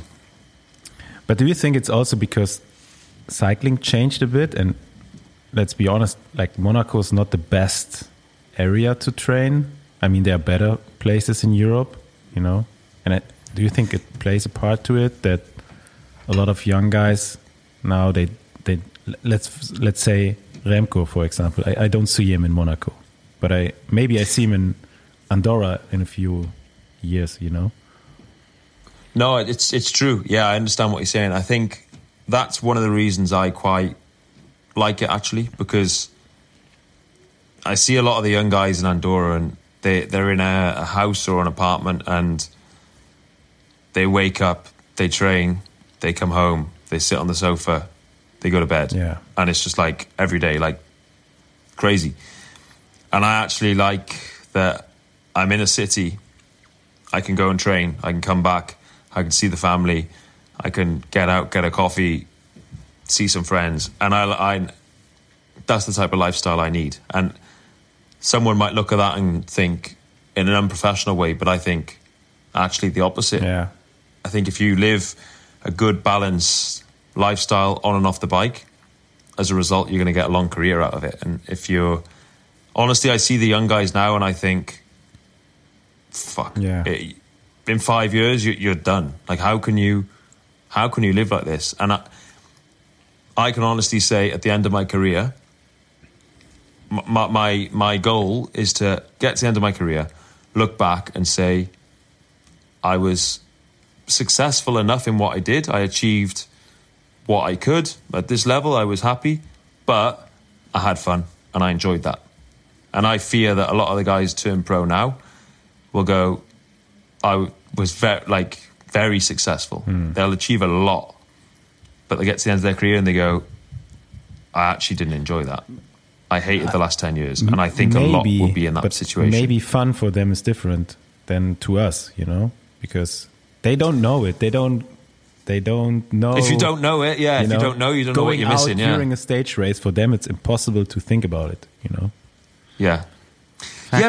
But what I try to say to them is like, actually, I don't say it to them, but it's also not about going out or drinking or doing crazy things. It's just day to day. A lot of them don't look happy.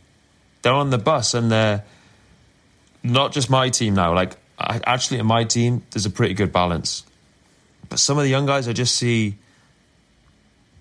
they're so engrossed in the sport hmm. that there's nothing else. There's Yeah. only cycling. And they wake up, they ride their bike, they come back, and in the spare time, they're watching cycling videos, looking at the training, looking at the race schedule, looking at, and it's like, boys, like, yeah, I don't know. It's just my opinion, and I hope, I hope they, they're all happy, and I hope they are all successful. But from what I see, the the because in the last few years, it's just like it's been a big change, and this new generation is, it all seems very intense and full on. Yeah, I see that. maybe, maybe we'll yeah. maybe we'll see some of the heaviest midlife crisis in ten years. That's the that's the 20. scary thing. Maybe They're, I they're hope too not. Young. I hope not. They're but- too young to have it in ten years. It will be in Yeah, twenty years. because in the 28, yeah. Yeah, it's uh, early midlife crisis then. But yeah, I um, mean, maybe we see uh, a lot of guys like in, in football, you know, then they start their real life in their early 30s and you know, it's it's a big shock for them because then Mhm. it's not all about aerodynamics and watts, you know. then they think what's occurring here in um, real life. You're now 33 like how many how many more years you want to do? I mean g just uh, so we just talking about g all the time it's Geraint Thomas just to explain. So he just signed a contract for two more years after the back and forth. It always feels like there's like a big hustle but you never really have the feeling that he really wants to leave. So at least it's the feeling from the outside. So so what's with you do you still have a contract for next year or for the next years? And um, what are your own goals for the next years So, uh, I would like to do two more years. and then that'll be my last two. So I'm gonna yeah do two more and stop. Um, nothing's announced yet. Uh, I've signed something somewhere, but uh, it's not announced. So I've got two more years, and then for me, that's uh, that's the last contract. So so that'll be, I think, 14 years, and that's the decision I made just to say say now that that's definitely going to happen. Uh, like you said, you already spoke about Monaco. I have to move back from there. We got school, we got things to think of. Mm. I've got to think of the family and make sure you know everything's in place for them. So, and also I, I'm happy with that. You know, I don't want to just keep riding and riding and riding. I'm happy to turn the page and do something new. You know, obviously the money you can make in cycling is better than what I could do somewhere else, but also I'm not afraid to work. I'm not scared of of getting my hands dirty. I, I I'll do whatever I have to do.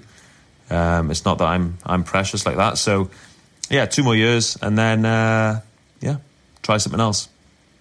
But you have you have goals for yourself, or it's just like really two more years trying to be in part of a Grand Tour and hopefully Grand Tour winning team, or yeah, two two more years. And in terms of you know goals of myself being successful myself, n- no, zero goals. But in terms of being successful and supporting others at a high level, yes. Like this year was the first year I didn't go to a Grand Tour. Next year, I wouldn't be satisfied with that. Um, and like was it was a conscious decision I kind of made to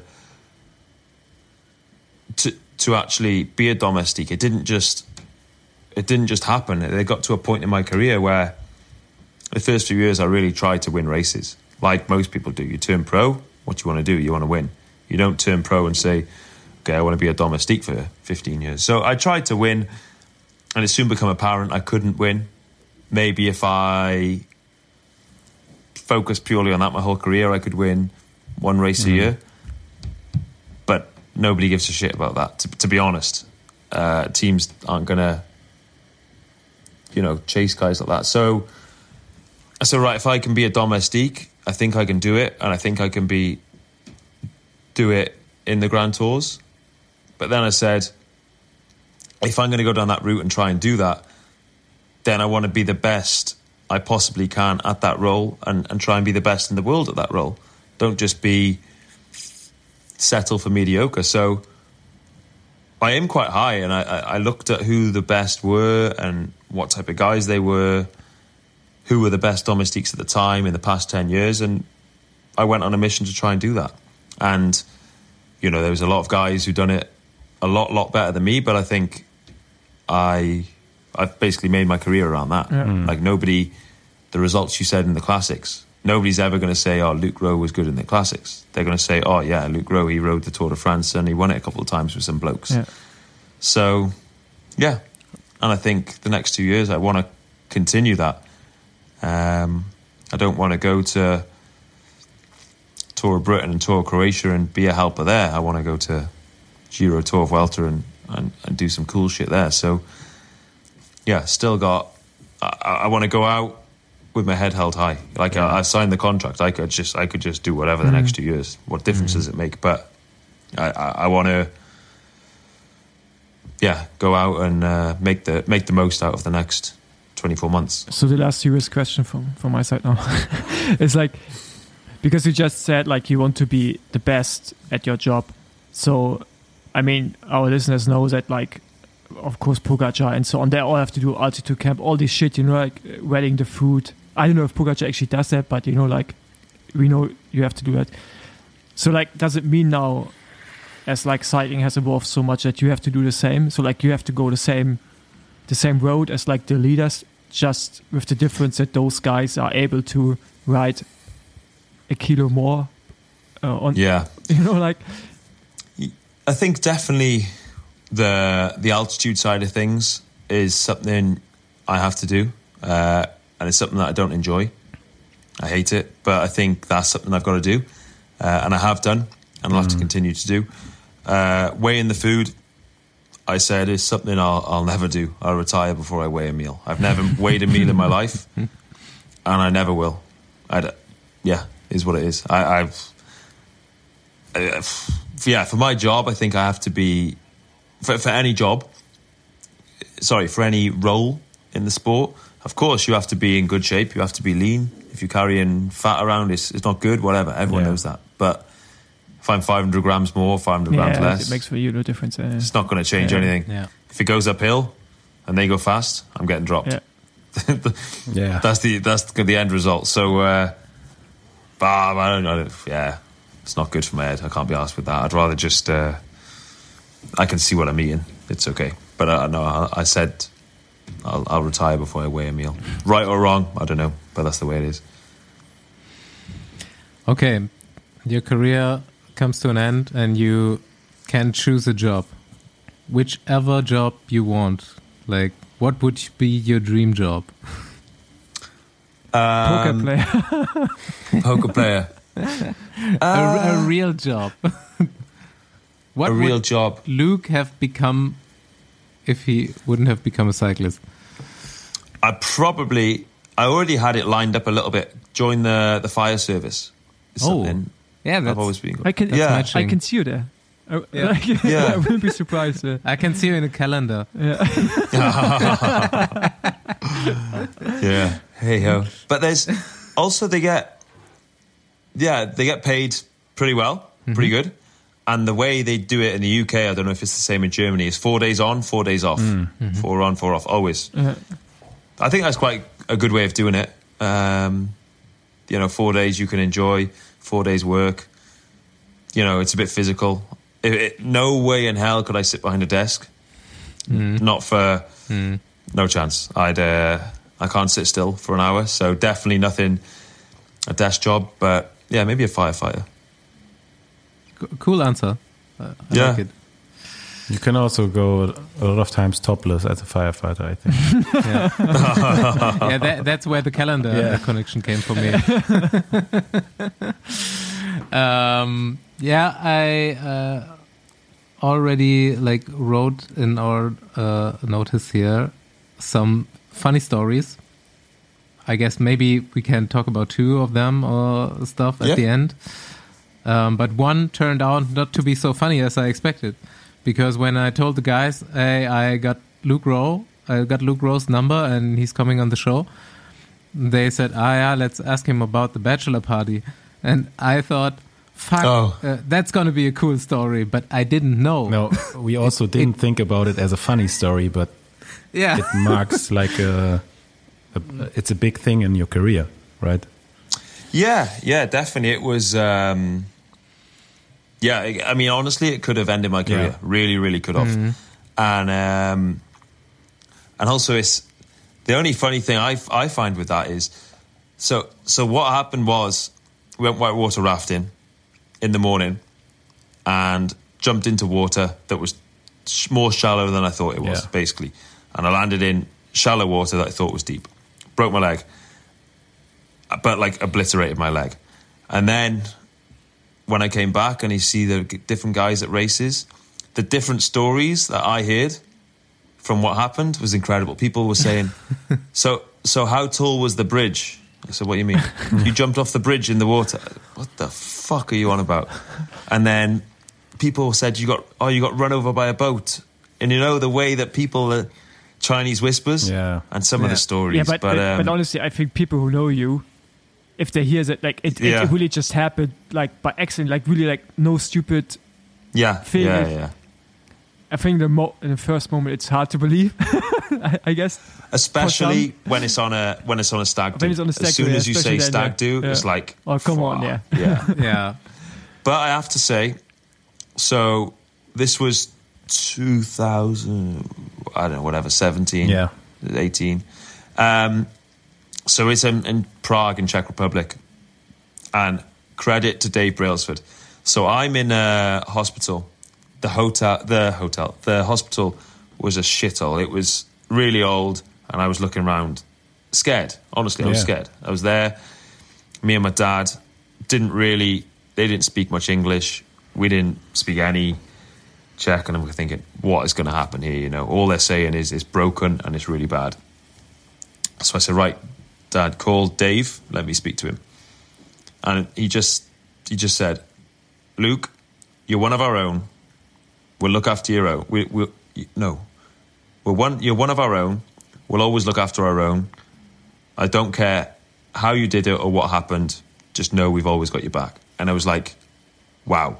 Straight away, he, like he didn't even want to know what happened. Mm. He just said, "We'll find out what the problem is and we'll fix it and go." So that was straight away put my mind at ease, and then the rehab was really intense. Actually, it was uh, it was the busiest six months of my life. Once I could start to move, I was doing. My wife was driving me everywhere. I was doing swimming, walking in the pool, gym, rowing, uh, core. It was just full gas. Yeah. But um, yeah, I mean, uh, it was a strange situation. It was like the scenario. It was like a freak situation, but uh, of course it was my fault, and you live with the consequences. But um, yeah, live and learn. Yeah, I remember when I read the news because not, you know, when you hear some terrible news, then it's sometimes you you feel it even more, especially when you know the the, the guy, you know. And I, Yeah. I can still remember when I saw it, and I, I just read like leg broken several times, and I was like, "Whoa, fuck!" Yeah, because it was broken when I got back to Cardiff and I seen the doctor. I said, you know, just tell me how bad is it? Um, and he said, like, how many breaks have I got? And I s he said, well, I got to 25 and I stopped counting. and I was like, oh, fuck. And he said, um, I said, and uh, with, with cycling, what's the, he said, there's a, there's a chance you'll never ride a bike again. And I was like, and then I was just on my own. It was me and him. And he said, there's, yeah, there's a chance you'll never ride a bike again. I said, fuck. And, he, and then he spoke for two minutes and he left. I remember I just sat there on my own. I just started crying. Was, and that moment where you're, I don't know, 26, 27, in a hospital bed, your legs just covered in, um, you know, in the cast. It's like your your passion, your job, your career, your livelihood. It could all stop right here, right now, because of this accident. It was like, phew, scary, scary. But um, yeah, I said, all right, fuck it, I'll prove you wrong, and uh, and here we are. So yeah, scary time, but uh, it's what it is. I'm all right now. So that was the the first of the two funny stories we want to ask What's you the next one? yeah. Maybe maybe we can get to, to some real fun stuff, you know, you know, because um, I actually tried to find out some some stories about Luke Rowe, you know, because we didn't really had that much contact in the last few years, but I know a few guys that you train with in Monaco. But Okay. I have to say they're very loyal friends. Who? Who'd you They, ask? they say like ah I can't tell you I, and I won't tell you the good the good stories about Luke Rowe because what happens in Monaco stays in Monaco apparently it's like Legends. that. Um, but I just know one thing that is you you guys have a WhatsApp group called the Four Musketeers Ah, you have got some inside knowledge. and Okay. you made caps for them because you're a big Yes. fan of of caps apparently Mate, I yeah, I live in caps. So well, I haven't got one on now, but normally always. That's um, me, Michael Valgren, Sam Bennett, and Caleb Ewan. Uh, so I reckon the person you spoke to is definitely Michael, Yeah. because uh, Caleb never replies to anyone, and Yeah. Sam I know that. is a bit is a bit is useless, and uh, Sam's a bit um, useless as well. So yeah, we had we set up a group a long time ago, but we uh, sh- we we trained together a lot. Sam less so. He's really specific. He like has to do three times nine minute efforts on blah blah. He's really specific, but.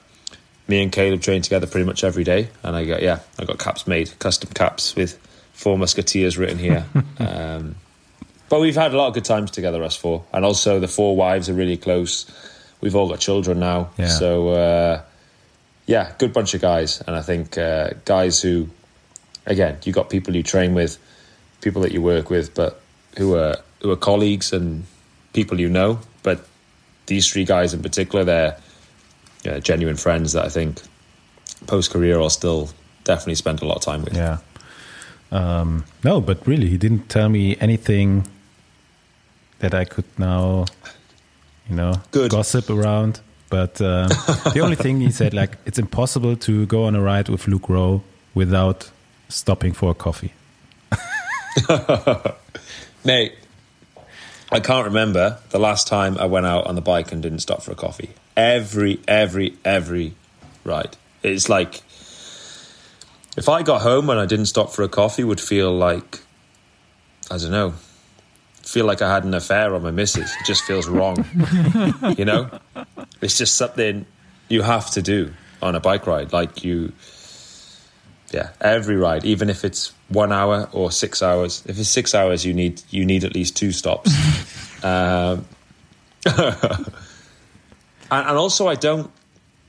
The way I do it with like food, maybe it's a bit old school. I never really take food in my pocket. I never take like That is old school.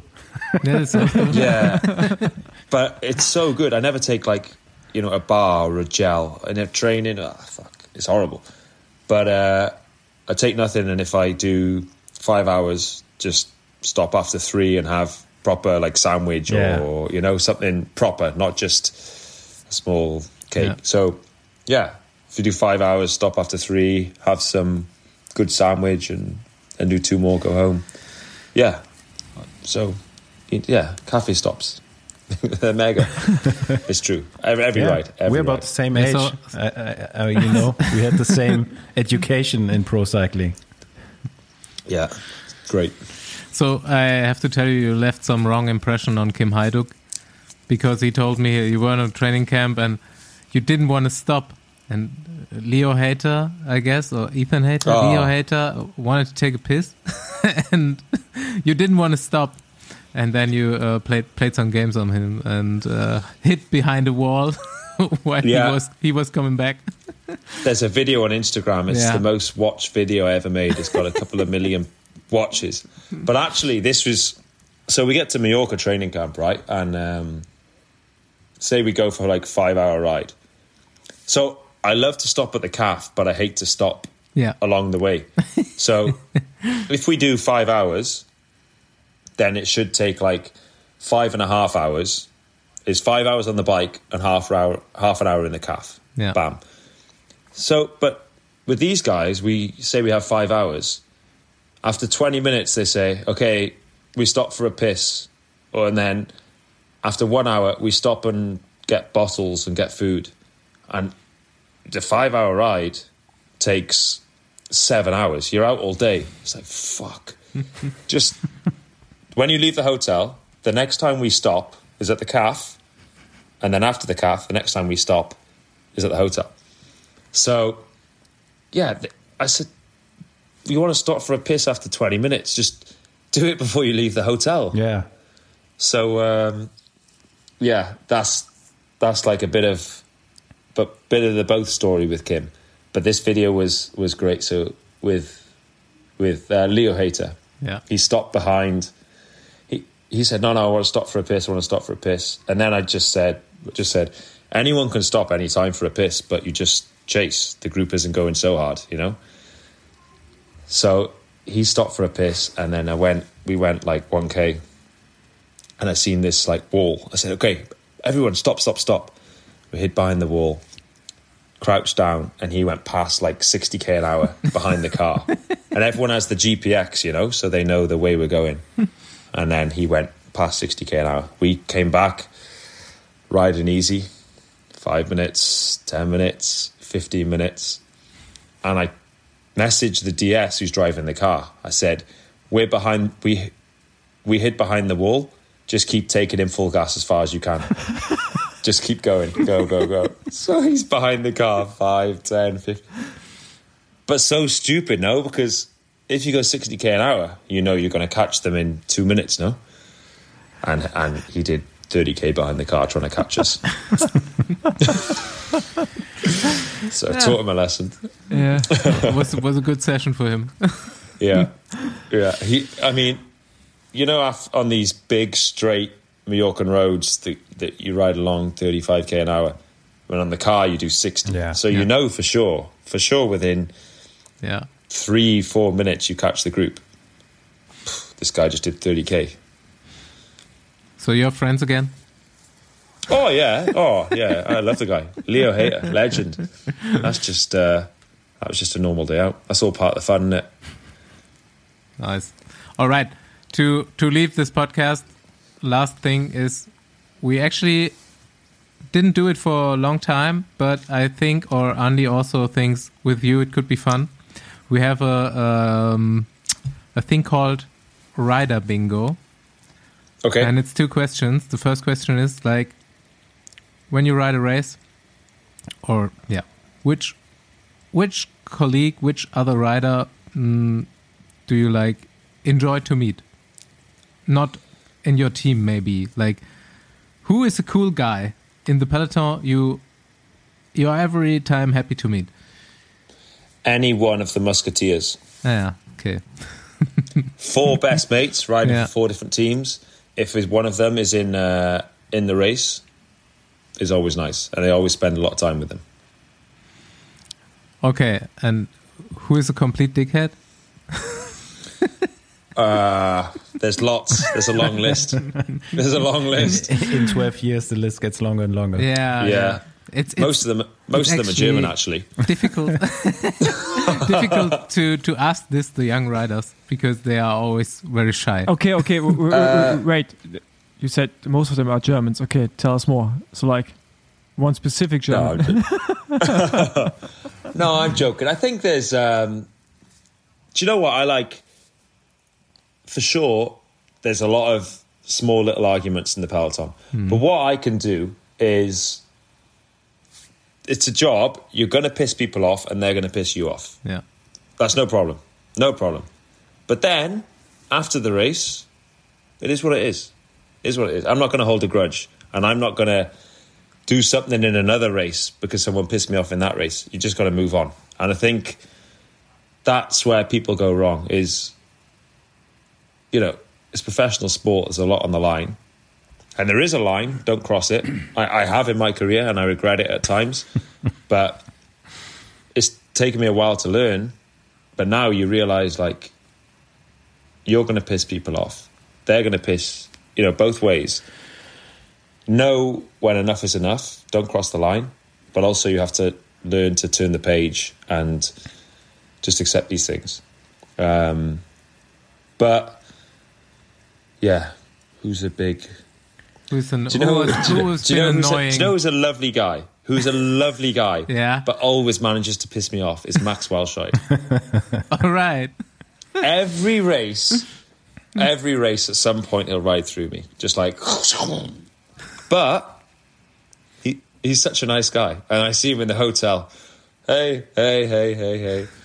um, so you wanted a, you wanted a name, so there's a Okay. name, Max. Um, You know. may, maybe his dimensions are too big to to control for himself. like He is he is a big boy. One Yeah. time in Scheldeprijs, I seen him crash in the right hand ditch and end up in the left hand ditch across the road. Like, but like uh, a Michael Bay movie. yeah, I had to name a name. So Max, sorry, you're, cool. you're the man. All right. but he's a lovely bloke. Okay. I think. Okay. Any, anyone got some questions left? No, m- more than happy. I think it was a was a good Yeah. chat. This was funny. All right then. Thank you so much for taking this, uh, your time. No, gentlemen, thank you very much for having me. Pleasure.